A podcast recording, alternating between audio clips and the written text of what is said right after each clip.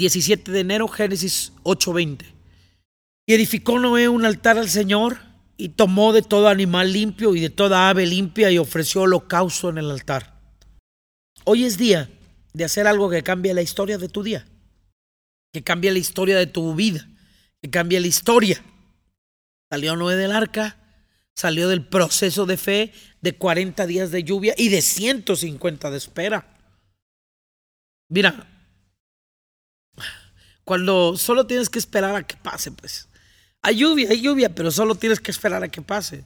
Cinco meses, un mes, diez días de lluvia, seis meses de proceso. Y finalmente sales. Los procesos tienen que terminar. Mandan un cuervo, luego una paloma, símbolo de que siempre hay esperanza de un cambio, siempre hay esperanza de volver a empezar. La paloma espíritu se encargó de encontrar algo con que empezar. Pero Noé bajó y cambió la historia.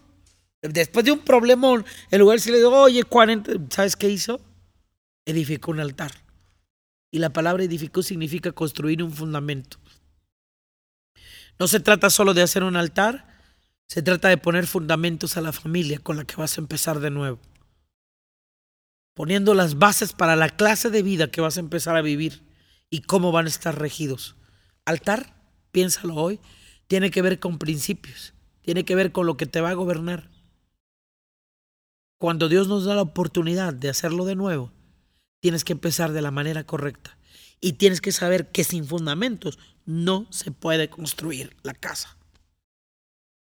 Luego de fundamentos, dice, ofreció holocausto. Ofrecer, medita. Escoger de entre lo, de lo que tienes para dar, para separarte de aquello que has escogido quemarlo y no volver a tomarlo, porque es de Él. Y lo que es de Él no regresa como lo diste. Lo diste muerto, regresa resucitado. Lo diste sucio, regresa redimido. Él lo recupera, pero tiene que ser limpio, puro y separado.